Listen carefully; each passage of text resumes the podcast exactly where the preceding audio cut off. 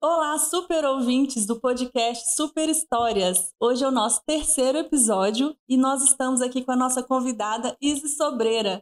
Isis, muito obrigada pela sua participação. É uma honra tê-la aqui conosco e eu tenho certeza que você vai ter muita história, muito causa para contar para gente, né?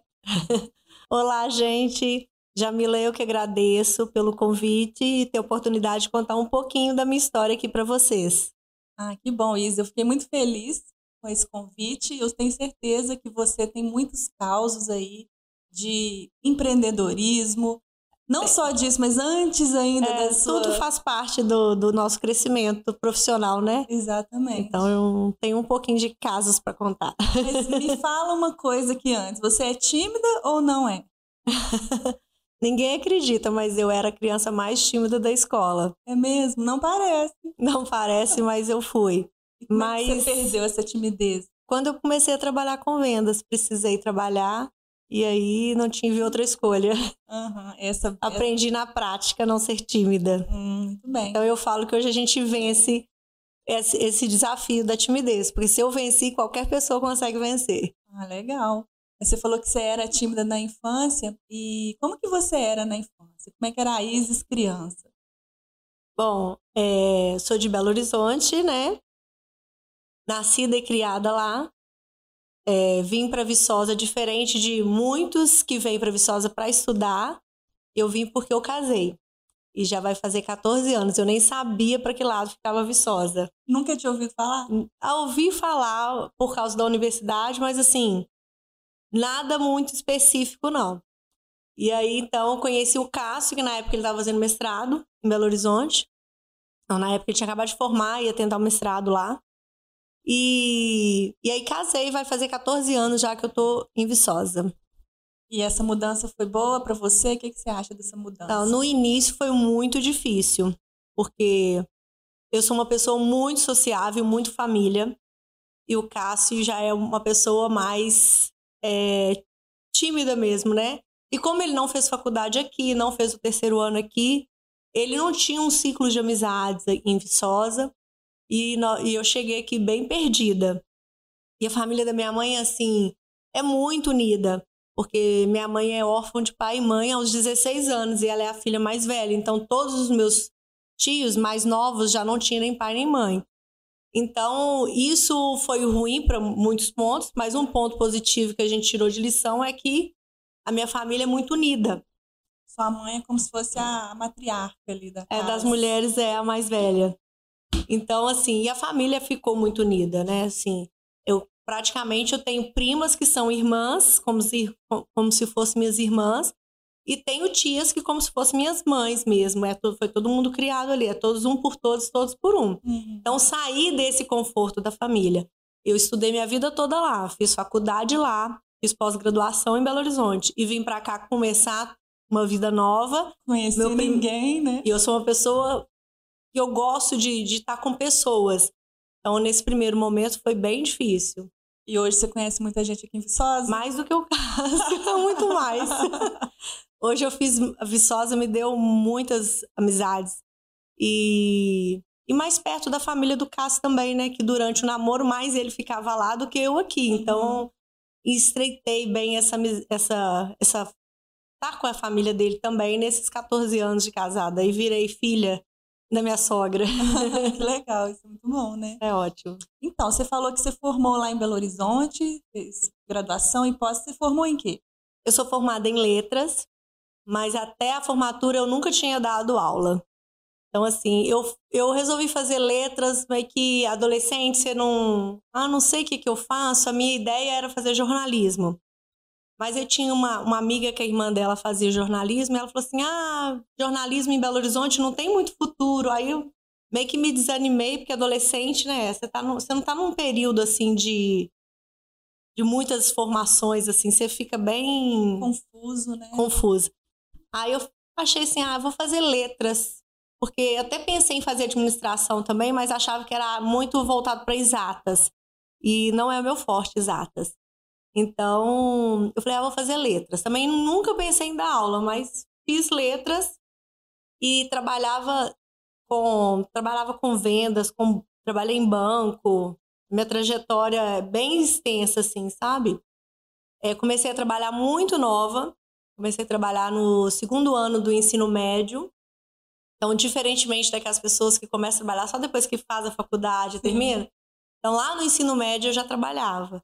Trabalhava com vendas nessa época? Né, nessa época eu entrei numa escolinha, hum. porque eu sempre fui vaidosa. Eu, e meu pai e minha mãe são separados desde quando eu tinha nove anos. Então, assim, financeiramente, quem, quem, quem mancava a família era minha mãe. Meu pai dava um apoio, mas não financeiro. Uhum. Então, como eu era muito vaidosa e somos, somos três filhos, né? Eu tinha que manter as minhas vaidades. Aí eu comecei a trabalhar muito nova. Então, comecei a trabalhar numa escolinha, comecei a trabalhar o dia todo, estudava de manhã e eu mudei o curso para noturno. Quando eu mudei o curso para noturno, meu pai surtou. Falou, ah, porque à noite ninguém estuda, enfim. Você vai, não vai trabalhar o dia todo e estudar à noite, porque você tem que fazer faculdade, enfim. Aí eu. Ele conseguiu um emprego para mim numa escola é, da prefeitura de Belo Horizonte, que é para crianças especiais. Foi um emprego incrível. Assim, até. Nossa, assim, até chute na bunda eu levava, assim, Nossa. porque eu trabalhei com crianças especiais mesmo, sabe? Então tinha vários níveis, uhum. né? Mais complexo e menos complexo. Mas foi uma experiência incrível e aí eu trabalhava só uma parte. Então não, não deixei de estudar à noite, mas trabalhava só de manhã, não trabalhei mais o dia todo. Para me dedicar um pouco aos estudos. O que, que você acha que você aprendeu com essa trajetória assim é, nova, né, no, no, trabalho, começar a trabalhar nova? O que, que você acha que isso trouxe de diferencial, de aprendizado para você? Ah, eu aprendi muita coisa em todos os sentidos, né? Porque eu trabalhei com telemarketing. Com telemarketing ah, foi você era daquelas de ligar para o pessoal para vender Sim, e vendia foi. muito? Passei, passei, passei bastante aperto nessa época, porque não é um emprego fácil. Não. Trabalhava numa empresa que era multinacional e ela prestava serviço de telemarketing para grandes empresas como Mercantil do Brasil, Fiat. Uhum. E aí comecei a trabalhar nessa empresa como telemarketing logo depois que eu saí dessa escolinha, que o estágio acabou. E eu, cheguei uma época que eu, eu fiquei tão cansada com telemarketing, é tão estressante. Eu lembro e eu pegava é, o ônibus assim, sete horas da manhã, em Belo Horizonte, os ônibus assim, gente saindo pela janela, sete horas da manhã. E como era horário de verão, saía, tava escuro ainda, minha mãe ficava me olhando da varandinha, assim, da, da casa, até eu pegar o ônibus. Aí cheguei, é, o ônibus estava vindo, quando o ônibus estava vindo na minha direção, minha vista começou a piscar, assim, eu já, eu falei assim, gente, não tô enxergando nada. Aparecia, não aparecia o ônibus, eu não posso pegar um ônibus lotado desse jeito passando mal, vou voltar. Quando eu estava quase chegando, voltando perto da minha casa, a minha mãe falou assim: Ué, o que, que foi? Esqueci alguma coisa? Eu falei: Não, mãe, tô passando mal. Quando eu falei isso, eu já caí dura no chão. Isso eu já tinha, assim, trabalhando uns dois anos com telemarketing. Aí eu fui descobrir que era estresse. Eu não, eu não conseguia falar a frase que eu falava no telefone quando eu tava ligando para as pessoas que você tem um script para uhum. seguir, né? Uhum. Eu não conseguia falar isso. Foi, travou, né? Foi um bloqueio. Assim, ali. eu não conseguia falar. Só de falar eu arrepiava, assim. Eu, aí eu falei assim, gente, telemarketing é uma coisa que não dá para durar mais de dois anos, não. Mas foi mais uma experiência, toda a pressão, uhum. né? Que você tem que vender até tomate podre, se te dá, você tem que vender. Então, toda uma pressão é tudo um aprendizado. Sim, com certeza. E depois eu fui trabalhar com vendas no pro Banco Real, que era Real Cartões. Trabalhei com venda para o American Express, que foi uma experiência fantástica. Todos os meus gerentes lá me, me ensinaram muito. Foi assim, foi um, um dos divisores de água trabalhando nessa empresa. Então, assim, trabalhei bastante até na época de faculdade, ainda trabalhava numa previdência privada também. Então, eu não dava aula. Eu, eu fazia faculdade à noite, estava formando em letras, mas nunca tinha entrado numa sala de aula. Você nunca deu aula? Não, aí, aí, resol... aí faltando um ano para casar, que eu fiquei noiva, falei, não tenho, não tem real cartões, não tem banco em Viçosa para eu pedir transferência. Aí o Cássio falou assim: você é formado em letras, eu vou ter que dar aula. aí você aí, deu aula aqui em Viçosa. Aí eu fui fazer, eu fui, fiz pós-graduação na área de letras e comecei a dar aula em Belo Horizonte. Hum, faltando um ano. É, aí eu pedi demissão do emprego. Na época eu estava até ganhando razoavelmente bem nessa previdência e do banco, né? E aí eu tive que pedir demissão para ter uma experiência, para não chegar em Viçosa sem experiência em dar aula. Uhum.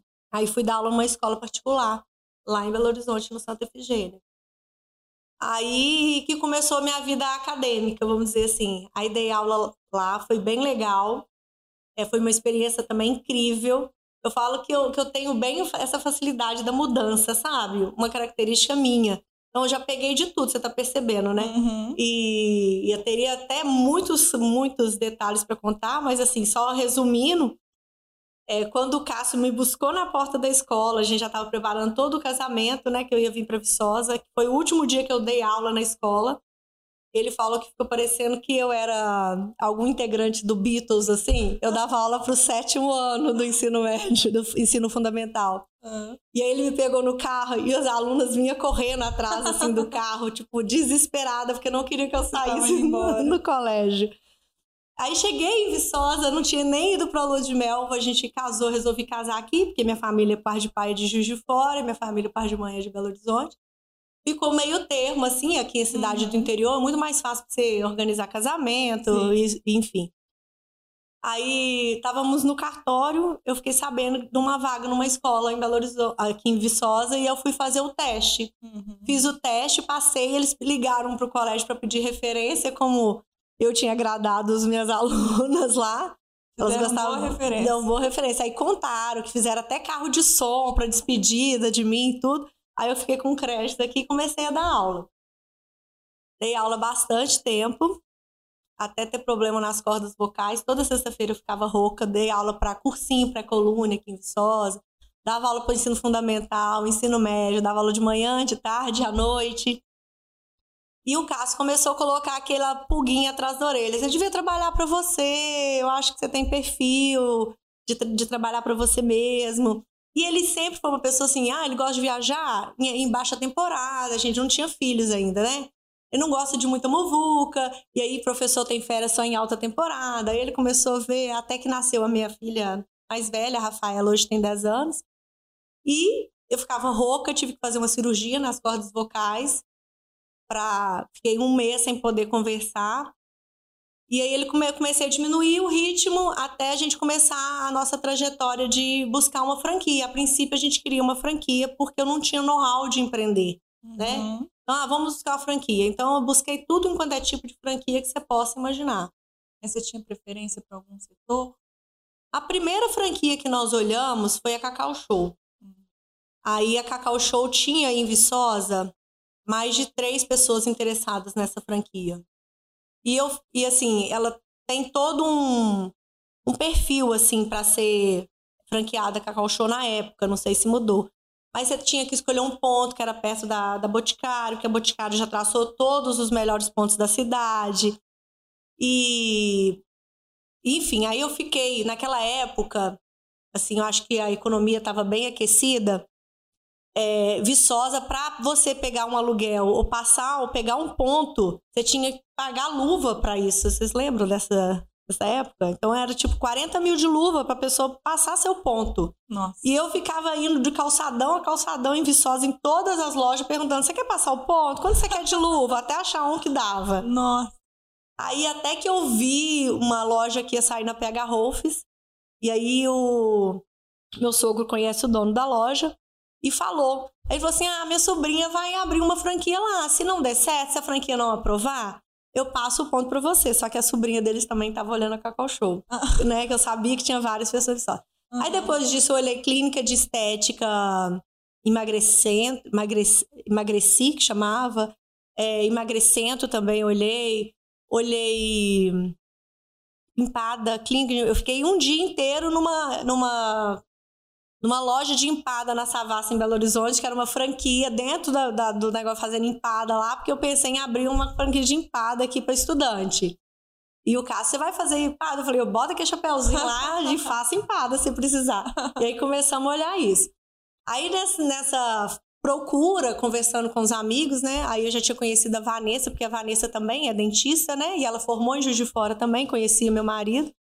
E ela sabia que eu estava querendo é, empreender. empreender. E ela também estava querendo não ficar só por conta do consultório. E aí ela começou a, a fazer o, o tratamento de depilação prolongada, né, duradoura, definitiva, na Não Mais Pelo em Juiz de Fora, porque ela é de lá. Uhum. E aí foi quando ela me chamou, falou assim: "Ah, eu tenho uma franquia em Juiz de Fora que eu acho que vai dar certo aqui". Aí foi eu ligar para todas as Não Mais Pelos de Minas Gerais para saber informação, enfim. Aí começou a nossa nossa A jornada. jornada da, da que vai há 10 anos já isso, né? Então tem 10 anos que vocês abriram a Não Mais Pelo. É, a É. não- é. É Agora, agora não mais, não mais É, pelo, não né? Mais, não mais pelo. Mas vai fazer 10 anos que a gente abriu isso, que eu parei de lecionar e comecei a empreender. E como que ela virou Depila Mais? Conta essa história pra gente. Então, é, aí eu, eu falo já, o que que você aprendeu nessa vida, assim, já, já pensando assim em tudo? É, eu acho que você não consegue empreender hoje em dia é você superar desafios. Você tem a crise vai acontecer, sabe? É, é crise econômica, é crise setorial, é crise de concorrência. Só não pode ter na sua vida a crise de competência. Você tem que ser competente naquilo que você tem, mas a crise vai acontecer.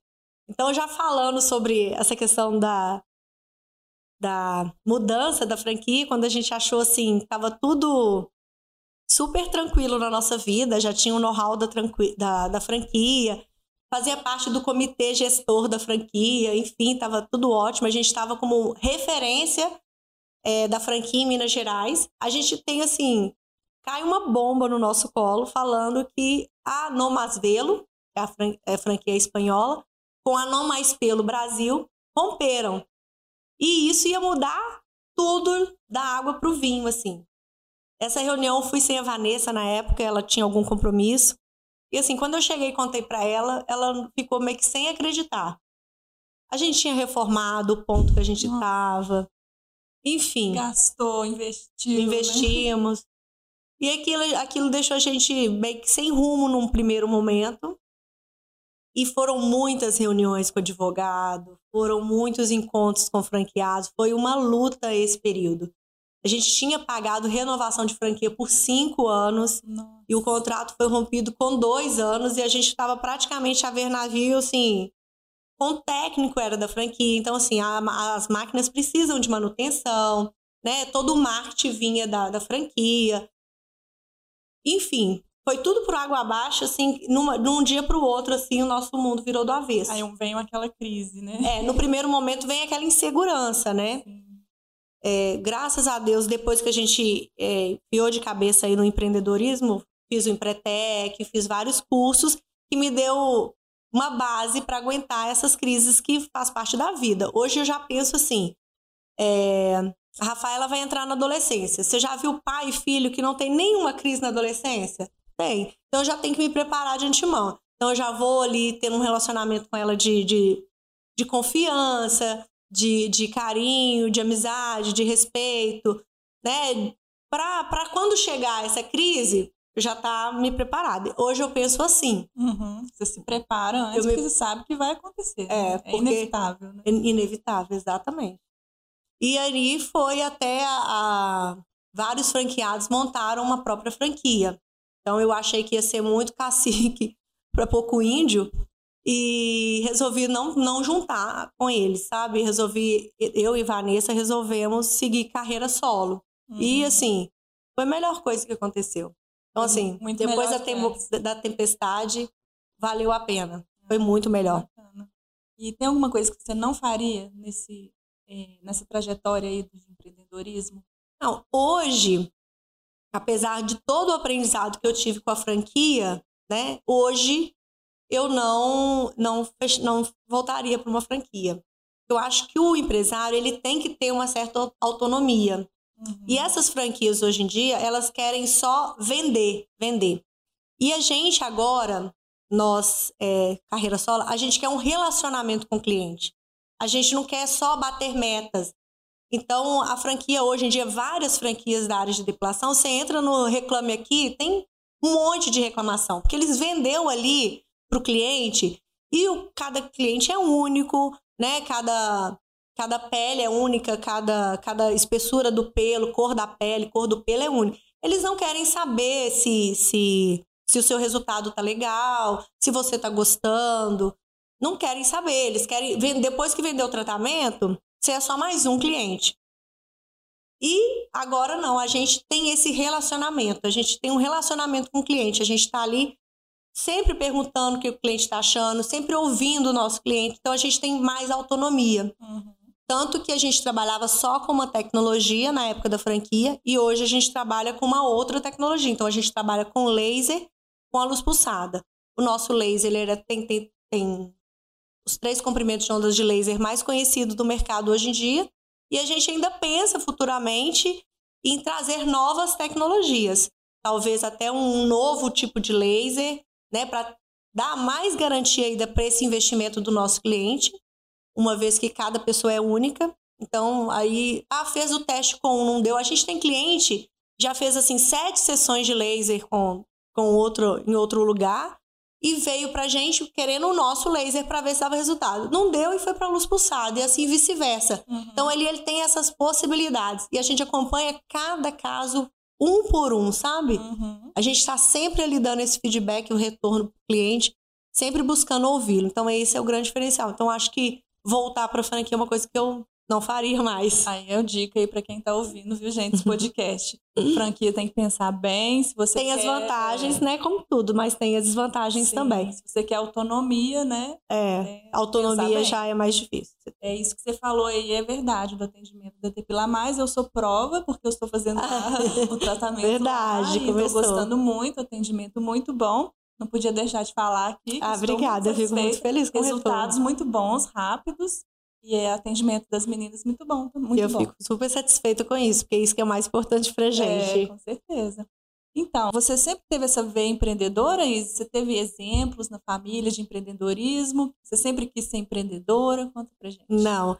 Apesar de eu ter me encontrado bem nessa área, mas eu falo que eu tenho uma facilidade de adaptar a mudanças, né? Então, sempre trabalhei com diversas é, empresas completamente diferentes e também na hora de empreender, me, de empreender, me adaptei. A minha família é toda de funcionalismo público, então tenho até tios empresários, assim, mas são distantes.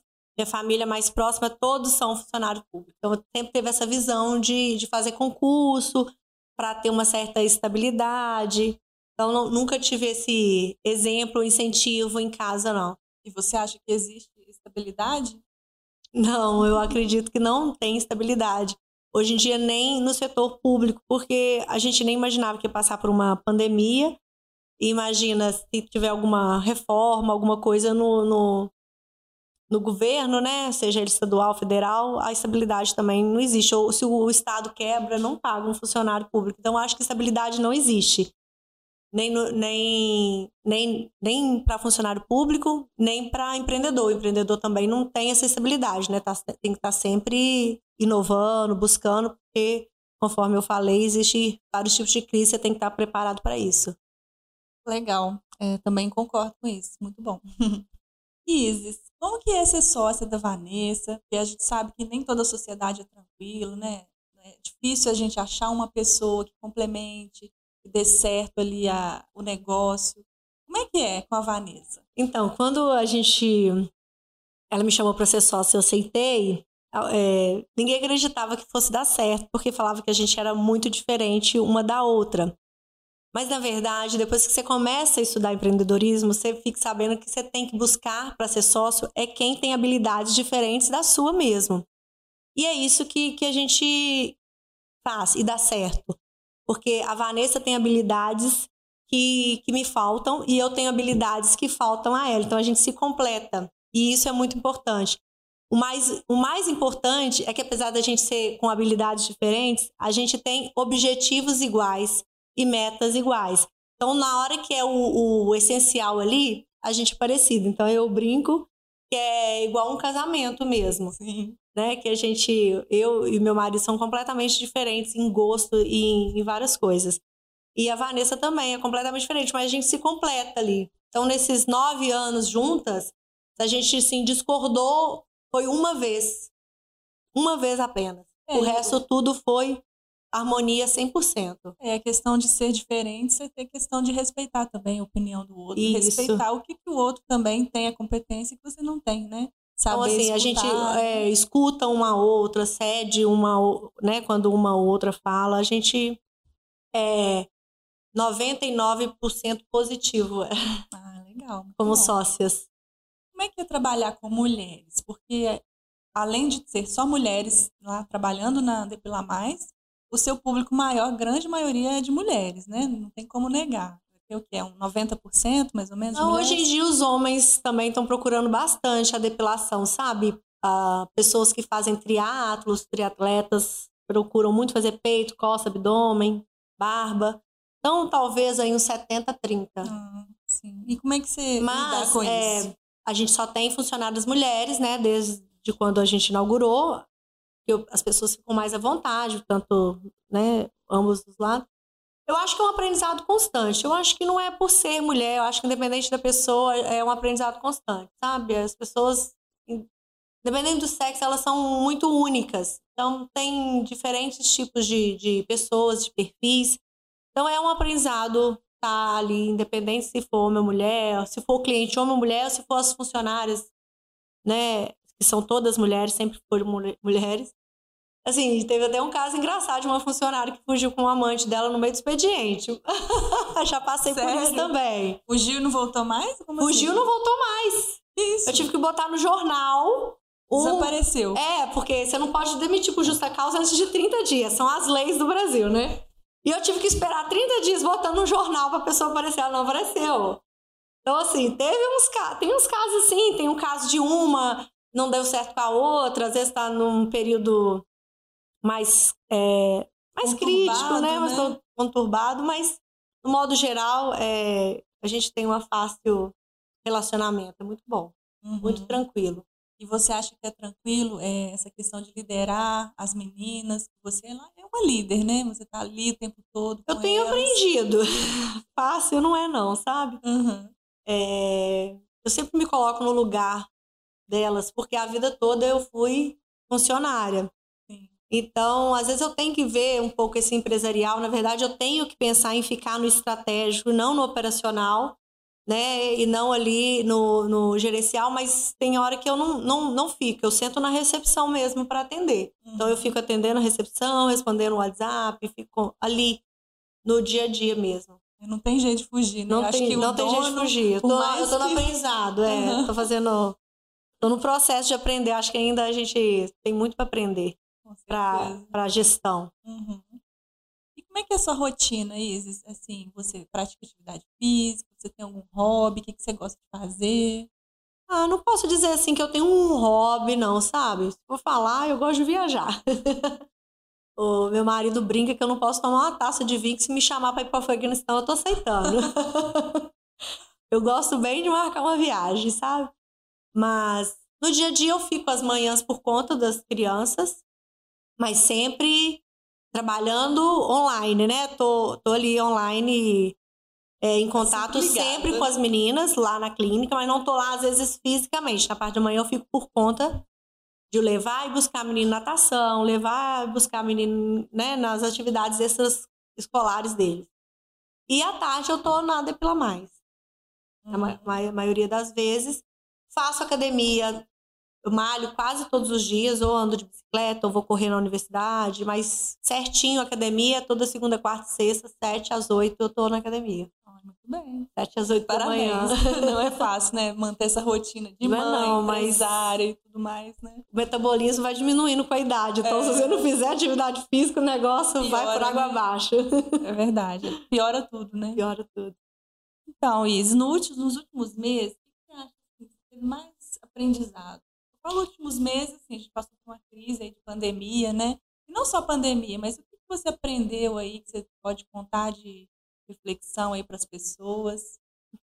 Ah, nesse último, nesses últimos meses, até mesmo por conta da, da pandemia, né, que a gente não pode deixar de, de citar, que foi mu- divisor de água na vida de muita gente, né, pegou todo mundo assim de surpresa. Quem imaginava que a gente ia passar por isso uma vez na vida? Não, não imaginava.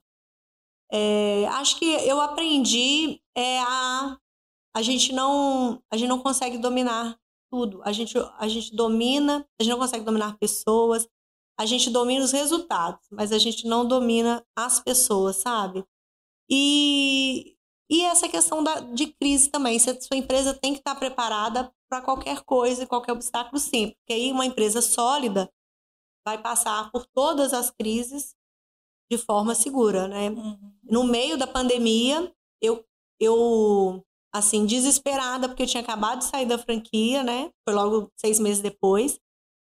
É, seis anos no mesmo ponto, todo mundo conhecia gente na cidade naquele ponto. E o dono do, do, do imóvel queria aumentar o aluguel em plena pandemia, na hora que estava todo mundo baixando, porque estava todo mundo de porta fechada, baixando o valor do aluguel. Então, no meio da pandemia, eu tive que mudar de ponto, fazer uma reforma. Então, eu aprendi que a gente, a gente tem que se preparar para os obstáculos, mas que eles vão acontecer. Você tem que estar preparada. Não, a gente não consegue dominar e nem dar conta de, de planejar tudo. É, nem tudo é do jeito que a gente quer. Uhum. Eu gosto das coisas bem certinhas, assim, sabe? E eu aprendi que não adianta eu ficar querendo que aconteça do meu jeito. Uhum. É uma hora a gente é pega de surpresa. Sim, e sempre acontece. E foi um, outra coisa que foi um mal que veio para bem. Hoje a clínica é muito maior, o Sim. ponto é tão bom quanto. Foi assim, na hora, um choque Sim. ter que sair daquele ponto, que não tinha nenhum ano que eu tinha reformado por causa da franquia. Seis meses depois você tá reformando de outro novo, ponto. É. Gastando, é. é. Mas foi mas, bom, né? Mas foi, foi, foi um mal que veio para bem também. Legal. E Isis, quem que você assim, está sempre do seu lado, uma pessoa que está ali com você, não, não sai do seu lado, está se incentivando você. Quem é essa pessoa na sua vida? Ah, o meu marido, Cássio, né?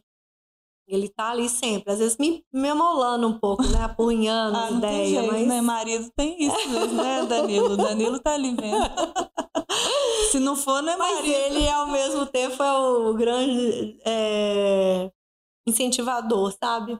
Mas, assim, eu tenho... Eu sou uma pessoa que... Eu tenho muitos amigos. Desde a época de, de adolescência, eu não perdi o vínculo mesmo vindo para Viçosa. Viçosa me deu grandes amigos. Então, assim, eu tô sempre ali conversando com muitos amigos. A minha mãe e a minha irmã são, assim, grandes ouvintes também. Então, eu assim, o primeiro é o Cássio que está ali dia a dia comigo, mas eu não posso reclamar. Eu tenho bons, bons amigos Muitas ali. Muitas pessoas, né? É, são muitas. Seu lado. Exatamente. E quem que você tem muita gratidão, assim, que te ajudou na sua vida? A gratidão eu tenho para todas essas pessoas. Eu tenho gratidão por tudo que eu vivi até hoje, bons e maus momentos, porque você tem que olhar o lado positivo, positivo até nas, na, nos momentos difíceis. Uhum. Mas assim, a primeira é gratidão a Deus. Sou uma pessoa bem, tenho muita fé. Então assim, para mim é gratidão a Deus. Tudo que eu passei, até as provações, eu acho que eu tenho que ser grata a Deus por tudo isso que eu estou vivendo, que ele que me deu essa oportunidade. Legal. Mas eu sou assim, agradeço a todo mundo que contribuiu um pouco com a minha formação até hoje, né? Uhum. E todos que vão vir daqui para frente também. Falando em futuro, o que, que você espera aí do futuro para você, sua família, para Depila Mais? Ah, para mim, para minha família, o que eu quero, se fosse para falar assim, nem na verdade o que eu espero, o que eu, eu queria mesmo era só saúde e paz. Assim, estar tá, bem ali no nosso dia a dia, tranquilo, com os meus filhos, marido, minha mãe, enfim. Agora, para clínica, a gente tem assim projetos não, não só agora, mas de trazer mais ainda uma depilação exclusiva, talvez um laser de LED, um laser diferente do que a gente tem hoje, e talvez outras tecnologias corporais também. Então, a gente tem essa intenção de crescer no oferecimento de serviços. Uhum. E aí, ainda é a longo prazo isso daí. É, não, não, ainda é um projeto a médio e a longo prazo com certeza vai acontecer. Pelo que Amém. eu já conheço vocês, eu tenho certeza disso. Então, Isis, nós estamos finalizando aqui nossa conversa. Queria que você desse um conselho para quem quer iniciar num empreendedorismo aí, especificamente na área de estética, que é o seu ramo. O que você dá de conselho para as ah, pessoas? Ah, meu conselho é ter persistência e estudar sempre, porque, como eu falei, crises vão existir, mas a crise de competência você não pode deixar pegar o seu negócio, né? Então, tem que estar sempre estudando, atualizando e ter persistência, não pode desistir no primeiro desafio. Muito bem. Porque desafios vão vir, com certeza. Inevitavelmente. Isis, para fechar, você consegue resumir você em uma frase? Ou é difícil demais isso? Ah, sim. É difícil, porque a gente nunca parou para pensar isso, né? Eu poderia falar várias frases de efeito, tipo, sucesso é uma decisão, do Conrado Adolfo. Mas essa é Mas, dele. É, mas assim, para me resumir assim, bem simples mesmo, a Isis é fé, alegria e gratidão. Tá ótimo. Porque eu acho que é isso mesmo que eu sou. Muito bem. Quer dar mais alguma palavrinha para as pessoas? Eu alguma queria mensagem agradecer final? você, ao Danilo, a toda a equipe, por, por esse convite, porque é muito legal a gente poder contar um pouco da nossa história, né? Porque às vezes a pessoa vê a gente ali no dia a dia, mas não vê é, o tanto que a gente percorreu, né? Na verdade, não é nem o importante é onde você está hoje, o importante é de onde você saiu e onde você chegou. Então é muito legal isso, né? Exatamente. Essa é uma oportunidade única. Eu quero ah, agradecer. Que bom, que foi muito gostou. bom estar aqui. Que bom que você gostou. E é esse mesmo propósito do podcast Super Histórias. O próprio nome já diz que são super histórias de pessoas que a gente conhece, mas não conhece a história. Então a pessoa vem aqui, conta um pouco da sua história, os casos, coisas da família, parte pessoal, e isso ajuda a inspirar as pessoas, né? A gente acaba ouvindo, a gente ouve coisas assim muito legais, se conecta mais com as pessoas. Não é só a Isis mais dona da Depilar Mais, é a Isis aqui que a gente conheceu, essa pessoa alegre, é, empreendedora, mãe. comunicativa, mãe, esposa, é, empresária. Dois, dois, filhos que eu esqueci de falar. Falei da Rafaela é. quando nasceu, mas não falei do Henrique, né? Pois é. Rafaela tem 10, Henrique tem 5 anos. São as grandes razões da minha vida. É. Isso aí. Muito bem, Is. Muito obrigada pela participação. Obrigada a vocês. Foi muito bom conhecer um pouquinho mais da sua história. E, pessoal, obrigada aí pela presença. Até o próximo episódio. Tchau, tchau. Tchau, gente.